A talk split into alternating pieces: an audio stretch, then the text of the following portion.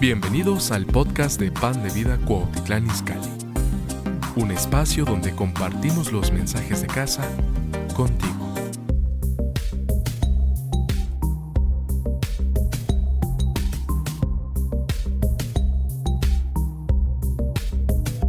Vamos a seguir en nuestra serie Protegidos de la Perversión y vamos a ver hoy el poder de la cena del Señor. Eh, la Biblia dice, ¿verdad? Y perseveraban en la doctrina de los apóstoles, en la comunión unos con otros, en el partimiento del pan. Y vamos hoy a ver esta tercera clase o tercera serie de lo que significa la cena del Señor. Ahora, en la cena del Señor hay poder. Porque la Biblia dice en el verso 43 que sobrevino temor a toda persona. Eso quiere decir que cuando partimos el pan, que cuando tomamos la cena del Señor con un entendimiento correcto, el temor de Dios aumenta en nosotros y el poder milagroso de la obra redentora de Cristo a través de estos elementos el Señor se manifiesta en nuestras vidas. Entonces, hoy vamos a ver el, poder de la cena del Señor, qué es, qué significa, por qué debemos de tomarla, cuál es el poder que encierra cuando la tomamos. Eh, y repito, cuando tenemos el entendimiento correcto.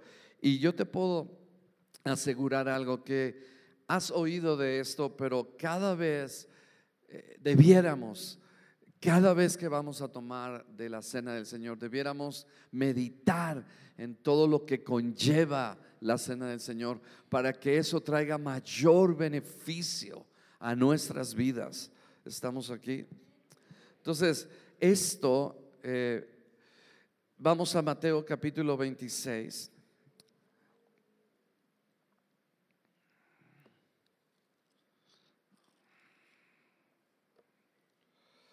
Capítulo 26 al 27. Ahora, esto es un sacramento de fe.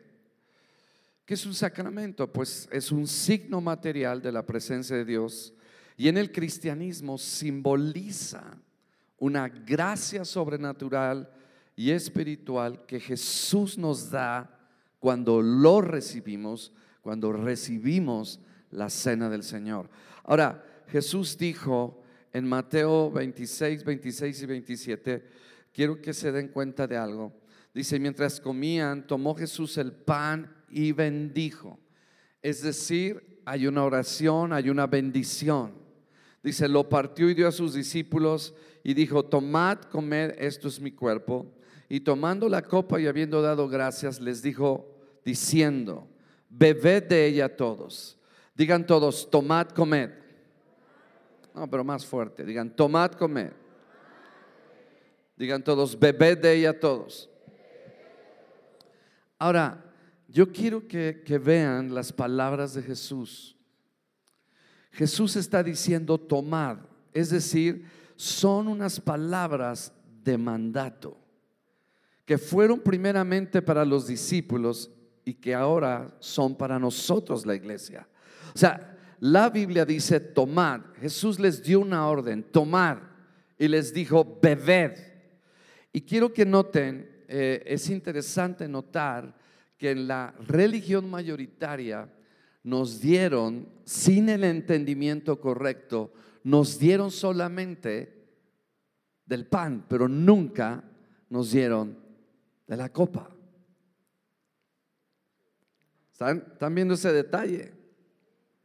Y nosotros podemos tomar el pan y beber la copa, o sea, el jugo de uva, el vino. ¿Sí? ¿Están aquí?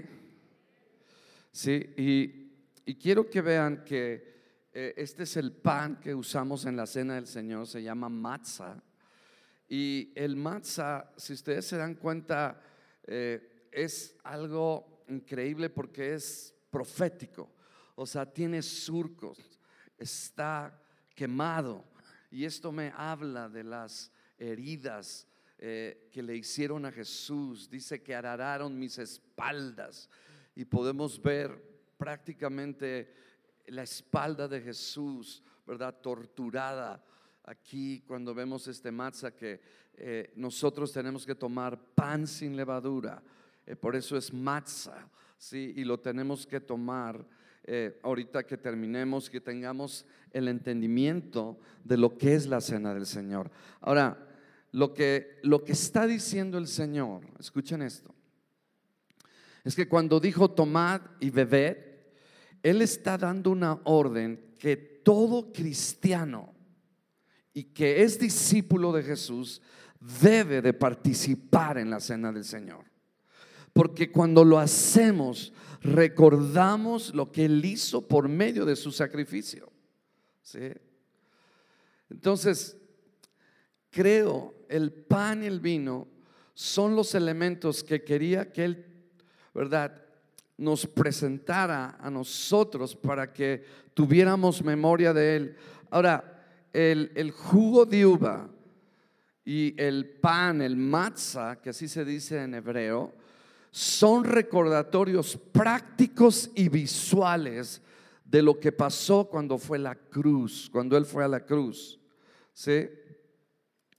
Ahora, yo quiero que, que vayan conmigo a Mateo capítulo 26 y, y quiero porque es importante ver una cosa que quizás no lo habías visto, pero quiero mostrarte desde esta perspectiva. Dice, Mientras comían, tomó Jesús el pan y bendijo y lo partió.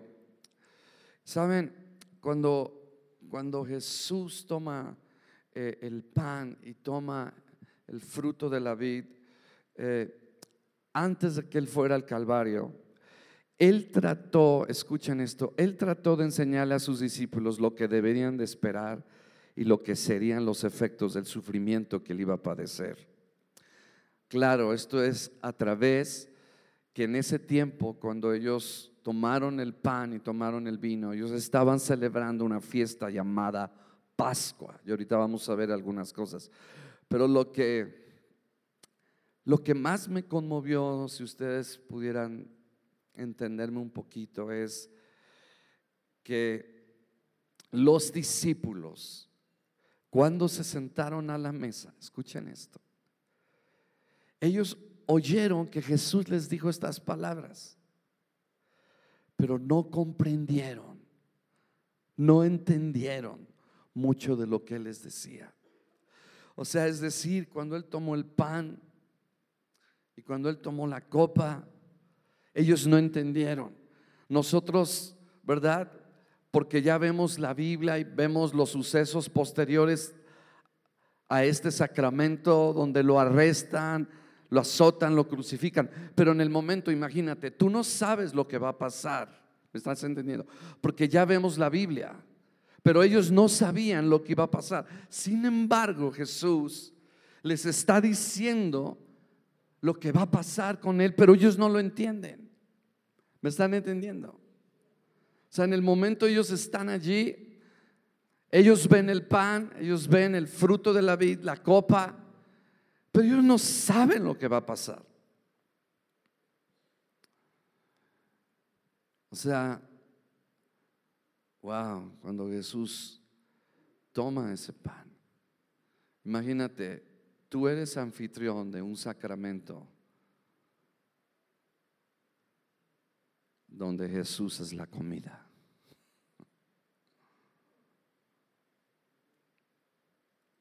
Y ellos no tenían idea de lo que iba a pasar.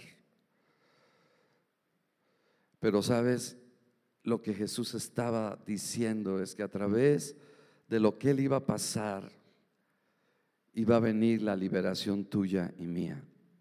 Sí. Y cuando vemos la cena del Señor, tenemos que meditar en esto, que Jesús nuestro Cordero sufrió de dos maneras derramó su sangre en la cruz para nuestra salvación del pecado y llevó en su cuerpo las llagas para nuestra sanidad de las enfermedades. Y Pablo en 1 Corintios, ahorita vamos a ir allá, 11, dice que nos habla de estos dos emblemas donde tomamos en memoria de los sufrimientos de Cristo, nuestro Cordero, el pan y el vino, símbolos vivos del cuerpo herido y lastimado por nuestra sanidad física, y la sangre derramada por nuestra sanidad espiritual. Y es importante entender que la sangre de Jesús fue derramada cuando llevó nuestros pecados y los libró, escuchen, nos libró del poder del pecado en nuestras vidas. Es decir, esto es sobrenatural, porque cuando lo tomamos no solamente viene el temor del Señor a nuestros corazones, sino que el Señor nos libera del deseo de pecar, viene la santidad del Señor en nuestras vidas, porque la sangre de Cristo nos salvó del pecado, del poder del pecado. El cuerpo de Jesús fue azotado y allí Él llevó nuestras enfermedades para que fuésemos sanos y liberados de la enfermedad. ¿Estás aquí? Por eso en la Santa Cena, la copa, el jugo de uva, representa la sangre de Cristo, derramada en beneficio de nosotros para remisión de, los pecados. Y, y, escucha esto, cuando, cuando uno lo toma, cuando toma esa copa, yo tomo esa copa y me regocijo porque mi naturaleza pecaminosa ha sido cambiada, porque vuelvo a nacer, soy una nueva criatura. Con esta actitud, escuchen, y discernimiento debidamente de la sangre del Señor. En la misma Santa Cena, el pan que partimos representa el cuerpo de Cristo herido con azotes crueles, por cuyas llagas me curó y me quita toda enfermedad. Y cuando lo tomo, lo mismo, me regocijo porque mi cuerpo debilitado y enfermo ha sido cambiado porque he llegado a ser hueso de sus huesos, carne de su carne. Y repito y escuchen, con una actitud de discernimiento y entendimiento de su cuerpo, lo estoy tomando y lo estoy recibiendo. Ahora, quiero que veamos esto de, del inicio de lo que estaba Jesús ahí celebrando con los discípulos. En el Antiguo Testamento estaban celebrando la Pascua. Éxodo capítulo 12. Éxodo capítulo 12. Me lo pueden poner, por favor.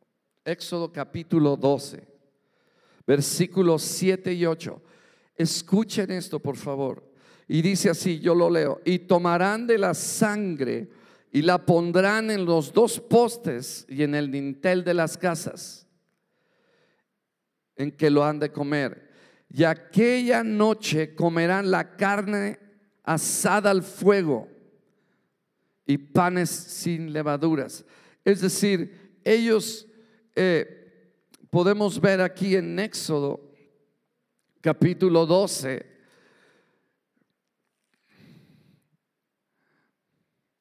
versículo 8. Y aquella noche comerán la carne asada. ¿Cuál carne asada? La del cordero. ¿Están oyendo? Pusieron la sangre sobre los postes, ¿verdad? En el dintel de las casas que iba a pasar la muerte. Y ahora, escuchen esto. Cuando nosotros tomamos la el fruto de la vid que representa la sangre, la muerte eterna es quitada de nosotros. Y cuando nosotros tomamos ese pan, recibimos sanidad física, recibimos fortaleza física. Amados, acuérdense de una cosa, el pecado entró por la boca. Repito, el pecado entró por la boca la sanidad y liberación entran también por nuestra boca. Y es interesante que, escuchen, cada israelita puso la sangre en los postes de su casa. Fue protegido del golpe del ángel de la muerte. Y cada israelita que comió carne en el cuerpo del cordero fue librado de las enfermedades. Escuchen esto, muchos ah, Esto quiero que pongan atención. Muchos israelitas en el día de la Pascua estaban enfermos. Y esa noche que pusieron la sangre y comieron esa carne del cordero que representa el cuerpo de Cristo, que es el pan ácimo, esa noche, escuchen, fueron sanados de todas sus enfermedades.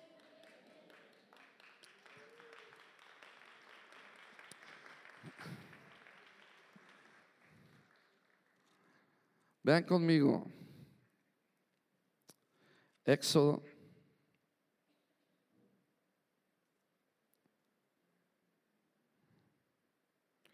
Ahora, si me puedes poner el Salmo 105, verso 37. Escuchen esto, Éxodo 12, versículo 35.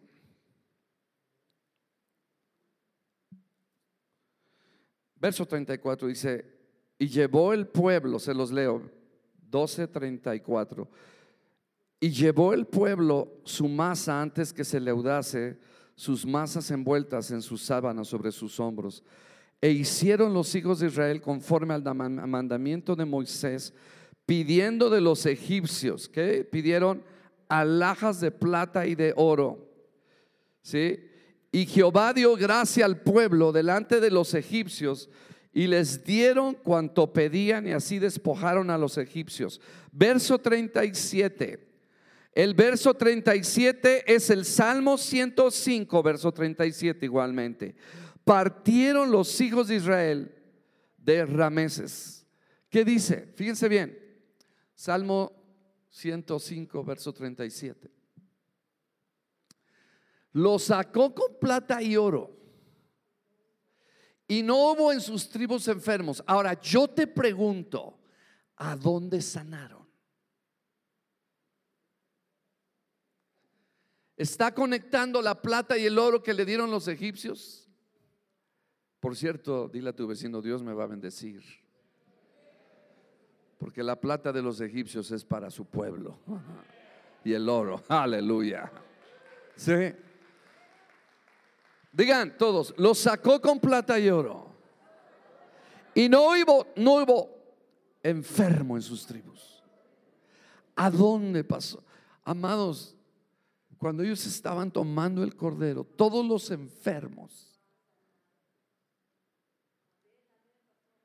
ya no tengo el dolor, ya no tengo la enfermedad. Ahora, si eso pasó si eso pasó, repito, con la sangre de un animalito, de un cordero de un año, que los israelitas se tenían que estar con ese cordero sin mancha un año. Escuchen, se encariñaban con él, pero lo tenían que degollar. Y Jesús pasó entre sus discípulos y se encariñaron con él. Y la noche antes de ser entregado, por eso tomó el pan, porque él sabía que iba a ser degollado para salvarnos.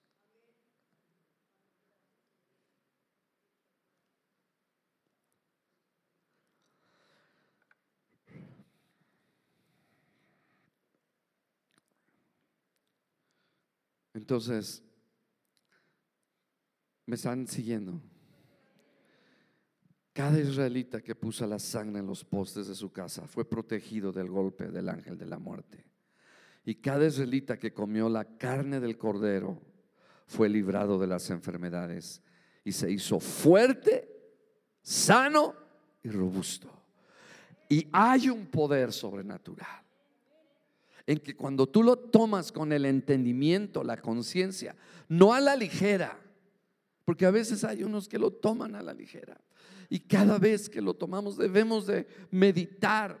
Si sabemos que la vamos a tomar ese jueves o ese domingo, lo vamos a tomar hoy. Pero sabes una cosa, esto es para tu beneficio, porque cuando no lo tomas con el entendimiento y el discernimiento correcto, Lo vuelvo a repetir, cuando no lo tomas con el entendimiento y discernimiento correcto, dice Pablo en 1 Corintios, por eso muchos están enfermos y debilitados por esa causa. Pero cuando lo tomamos con el discernimiento, muchos están sanos y fortalecidos y muchos sus días son prolongados. Como dice ahí Pablo, porque muchos ya duermen, es decir, su vida fue acortada, pero cuando lo tomamos con el discernimiento, entendimiento correcto y sabemos que el cuerpo de Cristo somos todos nosotros y cuidamos el cuerpo de Cristo y lo protegemos el cuerpo de Cristo y honramos el cuerpo de Cristo, Gloria a Dios, esta bendición pasa a nosotros. Y si esto sucedió con un cordero y sucedió con una sangre de ese cordero, ¿cuánto más a nosotros que ya para nuestros días el cordero perfecto, el cordero de Dios, ya murió en la cruz hace más de dos mil años? Gloria al Señor.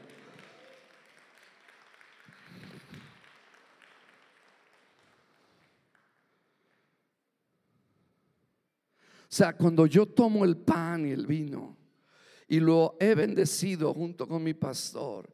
Por eso, eh, escuchen esto, por eso dice que vino el temor de Dios y señales y maravillas eran hechos a través de la mano de los apóstoles.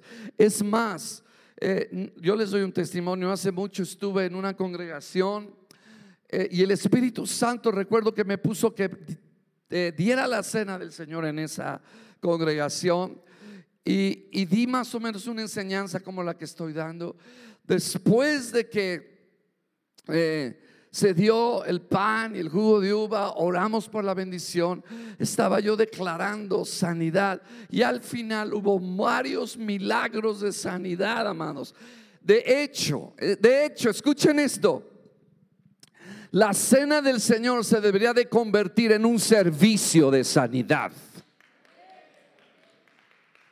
No me oyeron lo que dije. La cena del Señor debería de convertirse en un servicio de sanidad. Pero muchas veces no le damos el respeto ni la reverencia. O sea, no, no, no.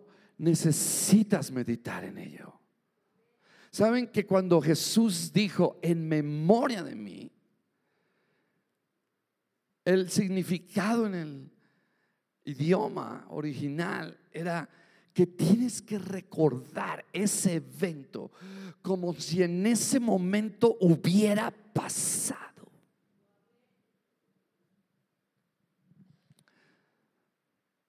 Por eso muchos no le damos la reverencia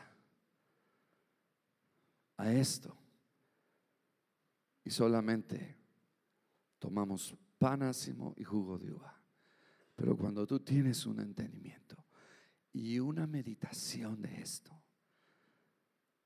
el Señor te honra y te da todas las bendiciones que vienen a través de su cuerpo y de su sangre.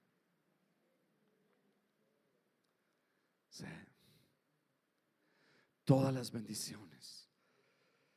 Él nos dio herencia, Él nos dio reconciliación, Él nos dio sanidad, él nos dio el perdón de pecados. Él nos dio la fe. Dice la Biblia, esto no de vosotros, pues es un don de Dios. Y muchos están enfermos y debilitados en su fe porque no toman la cena del Señor.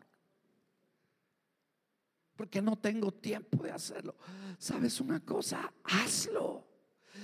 Eh, eh, estamos buscando la solución en la creación y no en la redención. A ver, escuchen lo que dije. Buscamos la solución en la creación y no en la redención. ¿Qué quiere decir esto? Nos cuidamos del pan sin gluten, nos cuidamos de comer comida orgánica para tener cuerpos saludables y nos olvidamos de la redención. La bendición viene por la redención. Ahora yo no te digo que te vayas de aquí y te comas 20 tacos de buche, ¿verdad? Que nos cuidemos, por supuesto.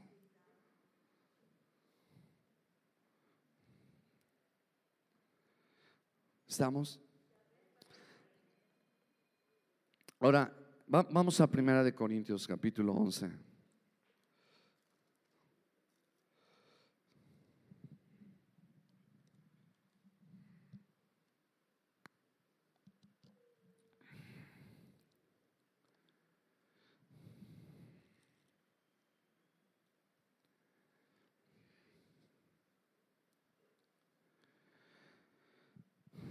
Ahora,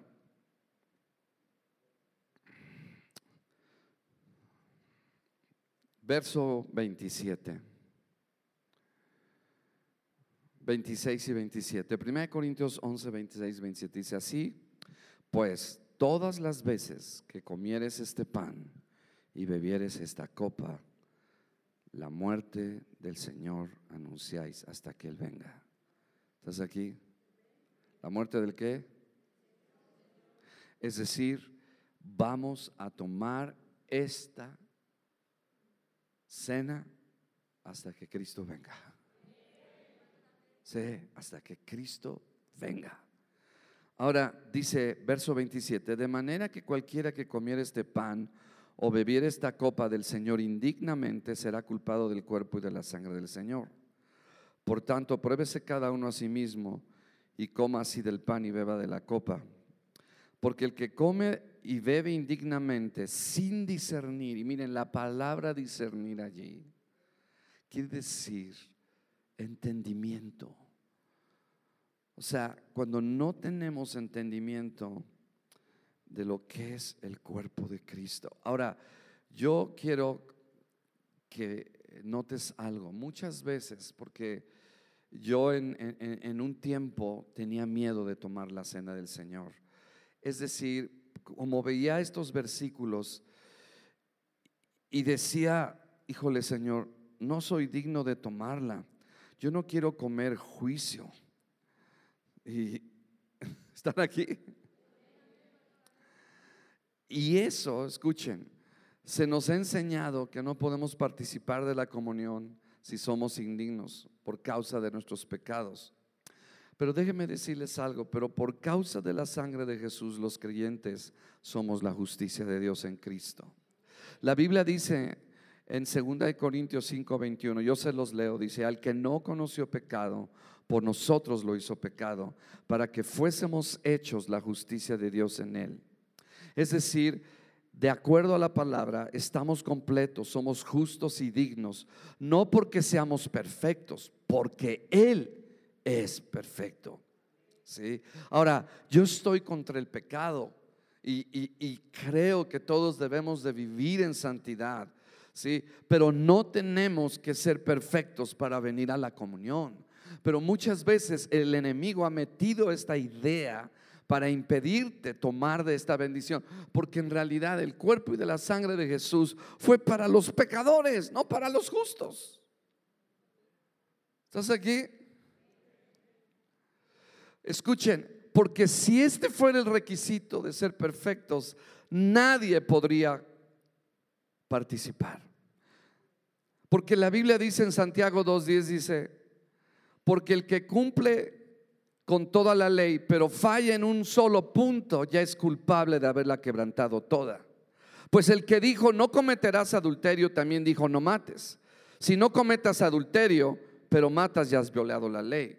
Es decir, si mientes, pero no cometes adulterio, ya violaste la ley. Si me están entendiendo? O sea, eh, por eso es que tú puedes pensar, ¿verdad? Que pues yo no he cometido un pecado serio, mayor, pero para Dios el pecado es pecado. Y si tú has fallado en algún área, está contado que eres culpable, de acuerdo a Santiago 10. Pero, entonces, ¿por qué Pablo eh, estaba hablando esto? Lo que Pablo estaba hablando, escuchen, pongan atención en esto, es la manera en que los corintios estaban participando de la comunión. Fíjense qué interesante que en la iglesia de Corintio había muchos enfermos y debilitados, y si lo comparamos con los israelitas, allá no hubo enfermo en, las tribus. Pero ¿cuál fue el problema? Escuchen, el problema fue la manera en que ellos participaban. Digan todos, la manera en que ellos participan. Ahora, vamos a ver la manera en la que ellos participaban, que no lo tenemos que hacer nosotros. Vamos a 1 Corintios capítulo 11, versículo 19. Porque es preciso que entre vosotros haya disensiones, para que se hagan manifiestos entre vosotros los que son aprobados. Pues, perdón, cuando pues os reunís vosotros, ¿esto no es comer la cena del Señor? Fíjense bien, ahí creo que está hablando también de una frecuencia. O sea, lo que está diciendo Pablo es que prácticamente cada vez que ellos se reunían, tomaban la cena del Señor. Ahora, la Biblia no me dice si es, se tiene que tomar al mes, a la semana, no me dice, pero la Biblia sí habla de una frecuencia. Porque ahí, ¿estás aquí? En el verso 25, en la última parte, dice, haced esto todas las veces que la bebieres en memoria de mí. Es decir, no nos dice eh, la frecuencia. Pero yo creo y doy testimonio que cuando el Señor me puso en mi corazón que lo hiciéramos cada jueves, y eso fue cuando estuvo la pandemia muy fuerte, y gracias a Dios, Dios nos guardó y Dios hizo milagros. Gloria al Señor por ello. Porque por la gracia del Señor, ninguno de nosotros murió. Y estoy hablando de aquellos que estaban congregados fielmente, que estaban conectados, que estaban allí. Ahora, una de las cosas que aprendí al meditar este pasaje y esta enseñanza es, no es lo mismo estar de manera presencial que estar conectados. Lo que el Señor quiere es que estemos de manera presencial. Tiene más poder cuando estamos conectados de manera presencial que por el Internet. Ahora, ¿cuál fue la manera incorrecta de los corintios? Ellos tenían manifestaciones de los dones. Eh, eh, de hecho, Corintio fue una de las iglesias donde el poder de Dios se manifestó. Corintio era una iglesia que experimentó los dones del Espíritu. Corintio, porque tengo que decirles esto, Corintio era una iglesia que experimentó la gracia de Dios increíble. Pero también Corintio fue una de las iglesias que más dolores de cabeza le dieron a Pablo. Porque entre ellos se peleaban. Gracias a Dios que eso no sucede aquí. Pero escuchen, dice verso 21, porque al comer cada uno se adelanta a tomar su propia cena, uno tiene hambre y otro se embriaga. Pues qué, ¿No tenéis casas en que comáis y bebáis o menospreciáis la iglesia de Dios? y aquí está lo que está señalando Pablo, la manera en que lo hacían. Dice, menospreciáis la iglesia de Dios y avergonzáis a los que no tienen nada. ¿Qué os diré? ¿Os alabaré? En esto no. Es decir, lo que pasaba es cuando se reunían los corintios, ¿qué pasaba? Estaban de este lado los ricos con su barbacoa, sus carnitas, echándole duro y acá estaban los pobres. Y los ricos le decían a los pobres, fuchi, fuchi. Y sabes una cosa, la manera de tomarla es que tenemos que honrarnos unos a otros. La manera de tomarla es que tenemos, no menospreciemos a la iglesia del Señor. Y Pablo está hablando esto. ¿sí? Y luego dice en el, en el verso 23, dice, porque yo recibí del Señor lo que también os he enseñado, que el Señor Jesús la noche que fue entregado tomó pan. Ahora, fíjense bien, una de las cosas, y te voy a decir un secreto, cada vez que tú estés en un tiempo difícil en tu vida, no dejes de tomar la cena del Señor. Saben, saben que cuando cuando Abraham, yo ahorita voy a ir allá, pero cuando Abraham se encontró con Melquisedec, dice que él estaba en el valle del rey. Y ese valle en el hebreo significa tinieblas. Es decir, cuando estás en tus más densas tinieblas, el Señor sale a recibirte, a darte el pan y el vino como se lo dio a Abraham. Aleluya. Y ahorita lo vamos a ver. Escuchen verso 24. Y habiendo dado gracias, lo partió y dijo, tomad, comed, esto es mi cuerpo, que por vosotros es partido, haced esto en memoria de mí. Ya dije lo que quiere decir en memoria de mí. O sea, tenemos que meditar, ¿sí? Tenemos que meditar como si esa situación, ese sacrificio hubiera sucedido hoy. Verso 25, asimismo también tomó la copa y después de haber cenado diciendo, esta copa es el nuevo pacto en mi sangre. Haced esto, fíjense bien, todas las veces. Lo que estoy viendo aquí, que Él no limita número de veces. Él no limita número de veces. Dice, porque todas las veces que la bebieres en memoria de mí. Escuchen así pues, todas las veces que comieras este pan y bebieres esta copa, la muerte del Señor anunciáis. Amén. Es decir, todas las veces que la tomamos, tenemos que recordar su amor por nosotros. Y así también, como Él nos amó a nosotros, tenemos que amarnos unos a otros. Porque somos muchos miembros, pero somos un cuerpo. ¿Sí? Verso 27. De manera que cualquiera que comiera este pan o bebiere esta copa del Señor indignamente, ¿sí? será culpado del cuerpo y de la sangre del Señor. Por tanto, pruébese cada uno a sí mismo, ¿sí? Y coma así del pan y beba de la copa. Por supuesto, ¿verdad? Que cuando tú te pruebas, si tú, lo que Pablo estaba diciendo, oye, menospreciaste a estos pobres,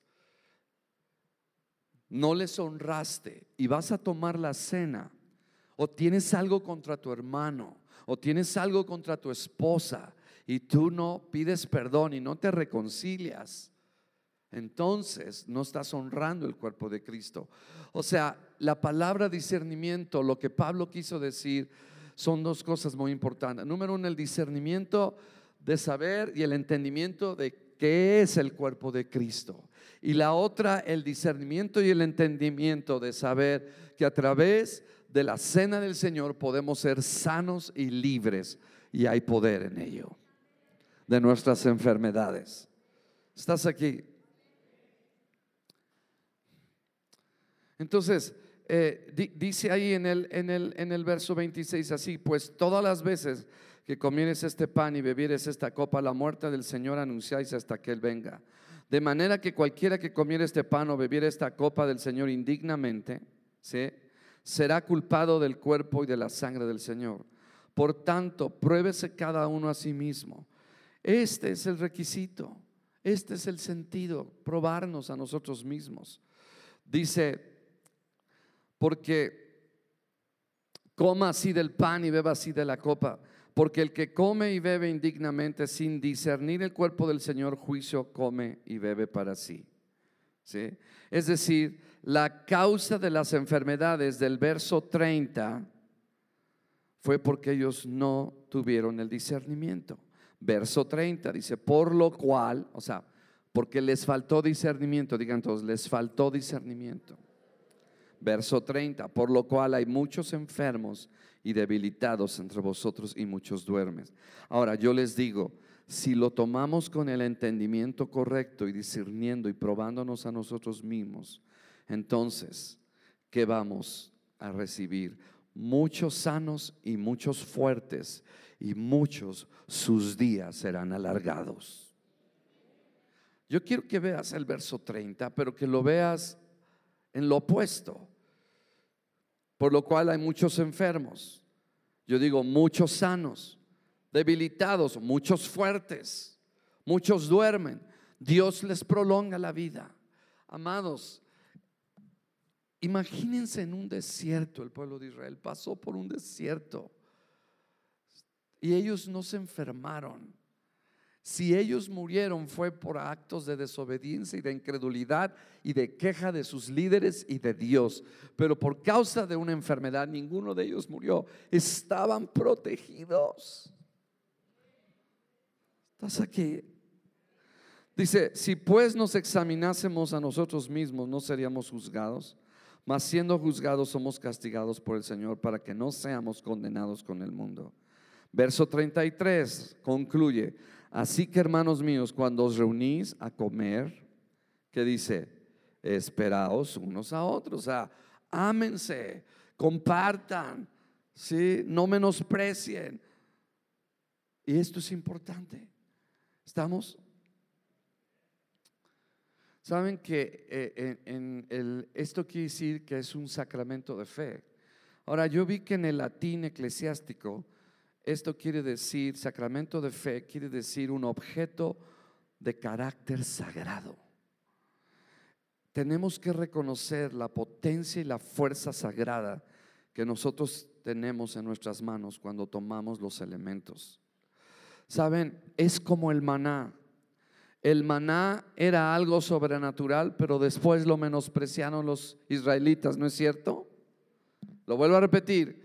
¿De dónde venía el maná? ¿Lo traían de la panadería aquí del flor de la canela? ¿De dónde lo traían? Venía del cielo. ¿Era sobrenatural? Repito, ¿era sobrenatural? Y nos puede pasar que menospreciemos la cena. Y, leo este versículo. Números 21.5 dice, comenzó a hablar contra Dios y Moisés, el pueblo. ¿Por qué nos sacaron de Egipto para morir aquí en el desierto? Se quejaron. Aquí no hay nada para comer ni agua para beber. Además detestamos estos conflakes. Bueno, este horrible maná, dice en esta versión. Lo vuelvo a repetir.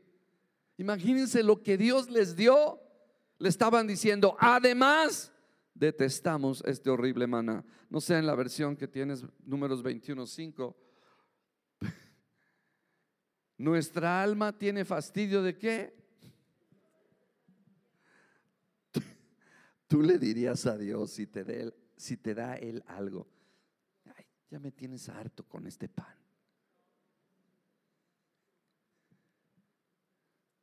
Entonces, cuidado con la cena. Cuidado con la cena. Tenle reverencia, tenle respeto. ¿Estás aquí?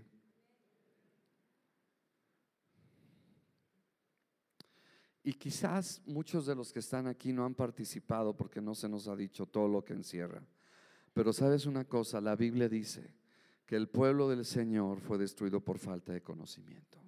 Es decir, por falta de conocimiento en la comunión, hemos sido destruidos. Algunos han dormido, algunos están enfermos, algunos están débiles, porque no han tomado la cena del Señor como Él quiere. Pero déjame decirte, la cena del Señor es más poderosa que cualquier medicina que cualquier procedimiento médico, que cualquier antibiótico, que cualquier vitamina o comida orgánica. La comunión es una fuente de juventud. Gloria a Dios. ¿Que no me ven que soy joven? Aleluya.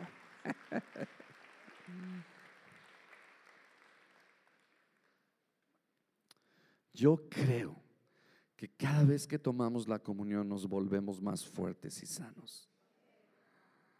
Y a veces dejamos que el enemigo, ¿verdad?, nos distraiga y, nos hable mentiras. Y acusamos a Dios pensando que Él nos va a castigar con enfermedad si tomamos la cena indignamente. Cuando Él hizo el sacrificio a través de su Hijo para quitar la enfermedad. No será, escuchen esto, no, será que Satanás ha querido levantar barreras temores, prejuicios alrededor de la cena para que no participemos de esta poderosa fuerza y seamos libres de la enfermedad. Es decir, no discernir el cuerpo de Cristo es tener entendimiento. Es más, la palabra griega ahí discernimiento es diacrino, hacer una distinción, discernir, tener entendimiento espiritual. Aleluya. Pablo lo que está diciendo es, no se puede vivir la vida cristiana sin entender lo que significa espiritualmente este pan y lo que significa espiritualmente el cuerpo de Cristo. Dile a tu vecino, yo soy el cuerpo de Cristo. Cuidado que lo toques. Cuidado que lo destruyas. ¿Estás aquí?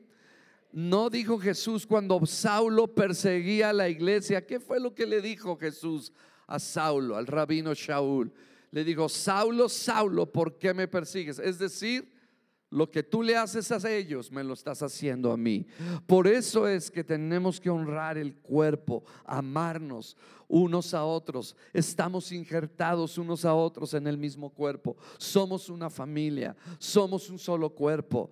Gloria a Dios. Se derrama la bendición de la unidad, se derrama la bendición del amor, porque son todas las bendiciones que el Señor nos ha dado a través de su sacrificio. ¿Cuántos de ustedes ahora que están en Cristo, han aprendido a amar como nunca antes lo habían hecho? ¿Cuántos ahora que están en Cristo han aprendido a perdonar como nunca antes? ¿Sí? Pero antes éramos rencorosos, envidiosos, pero Dios nos ha ido cambiando a través de esta cena del Señor. No te das cuenta, quizás los resultados no son asombrosos en el momento, pero son sobrenaturales. Dios obra a través de esto. Tenemos que tener la fe para ello, porque si no, yo les diría, entonces, ¿por qué? Los discípulos perseveraron en esto, perseveraron en estas cuatro disciplinas. Ahorita vamos en la tercera. ¿Cuál es? El partimiento del pan. ¿Estás aquí? Entonces, escuchen, cuando discernimos, escuchen, cuando discernimos el cuerpo de Cristo que fue quebrantado por nosotros, seremos sanos, fuertes y viviremos larga vida. Y como yo les decía con Abraham, cuando lo recibió de Melquisedec, recibió de Melquisedec Abraham el pan y el vino. No sé, pero cada vez que vengas a la cena, vete a ti mismo recibiendo el pan y el vino del mismo Señor Jesús. Así como se los dio a los discípulos, vete a ti mismo, no me a mí, ve a Jesús que Él te lo está dando. Que Él te lo está dando.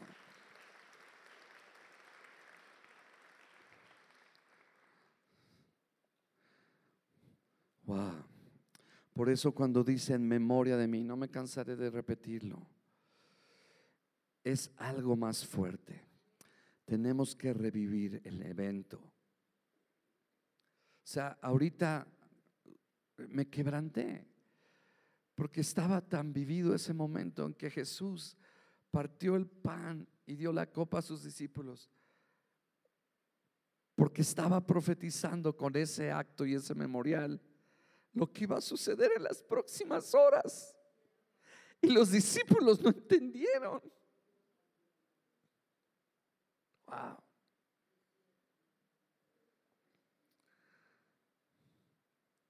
Cada vez que participamos de la mesa del Señor, estamos ingiriendo, comiendo sanidad, vitalidad, fortaleza.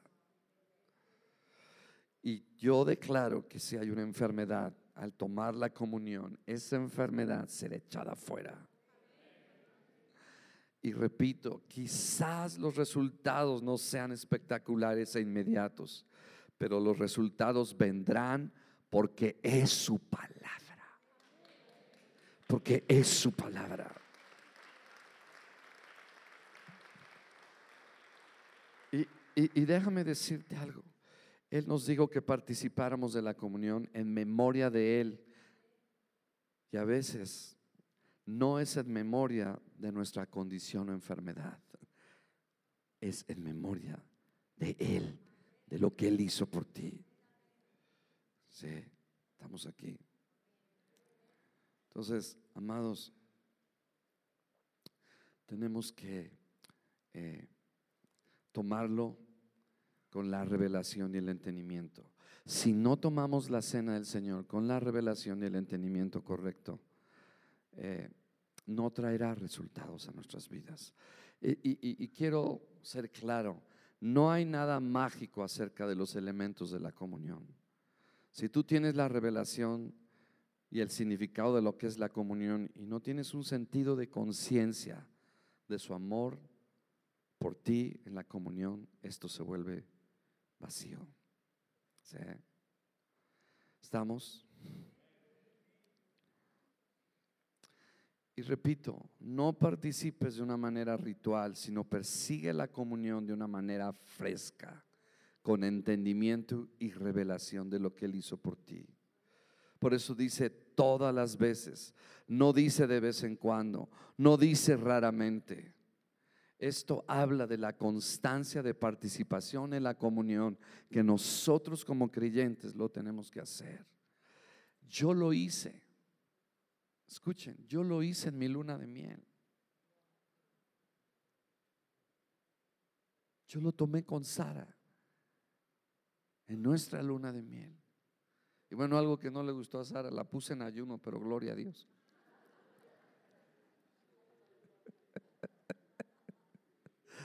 Pero lo hice. Y sabes que hemos sido bendecidos. Y Dios te quiere bendecir. Así como Abraham, la comunión no es algo que tú haces, es algo que tú recibes, como lo hizo Abraham.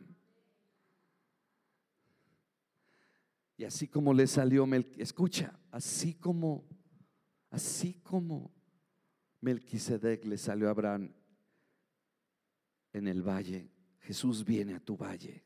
Digan todos, Jesús viene a mi valle. No sé cuál es tu valle. Quizás es un tiempo difícil de tinieblas, pero yo te digo una cosa. Dios va a salir y te va a dar el pan y el vino. Y va a tornar tus tinieblas en luz, tu enfermedad en sanidad. Amén.